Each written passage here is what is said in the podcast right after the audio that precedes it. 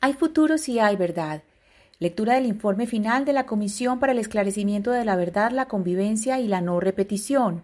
Este es el capítulo Colombia Dentro, Relatos Territoriales sobre el Conflicto Armado, Antioquia, Sur de Córdoba y Bajo Atrato Chocoano. Ya culminamos los puntos 1 y 2. 1 el territorio, 2 los grupos insurgentes en Antioquia. Hoy comenzamos el punto 3 Violencia política y guerra sucia 1977-1991. Abro comillas. Quiero aclarar algunas cosas, porque igual los hechos son tan confusos en esa zona que se puede confundir también el pensamiento o la mente. Esos años 80 eran una fase de angustia, de zozobra, de mucho movimiento de grupos armados. Cierro comillas.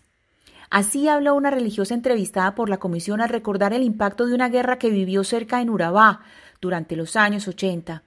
En su narración, los relatos se confunden y la claridad frente a la pregunta de quién le hizo qué a quién pareciera imposible.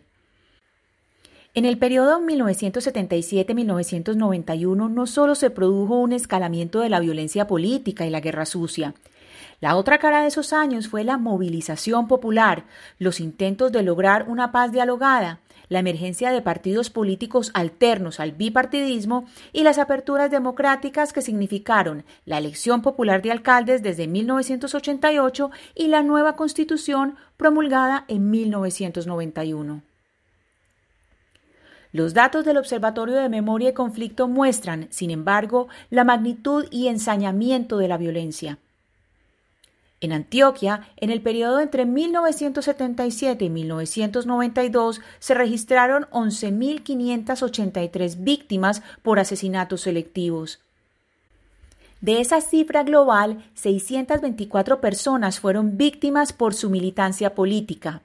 La Unión Patriótica, el Partido Esperanza, Paz y Libertad y el Partido Liberal tuvieron mayor número de militantes asesinados.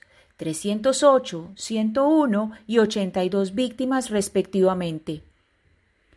En el mismo periodo hubo 145 sindicalistas, 65 líderes comunitarios, 17 líderes cívicos, 9 líderes campesinos, un líder indígena, 14 dirigentes de partidos políticos, 14 alcaldes y 8 defensores de derechos humanos asesinados.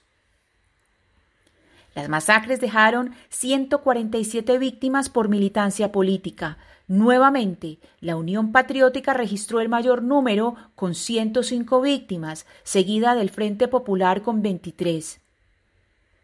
En el sur de Córdoba se registraron para el mismo periodo 569 víctimas de asesinatos selectivos y en el Bajo Atrato 63.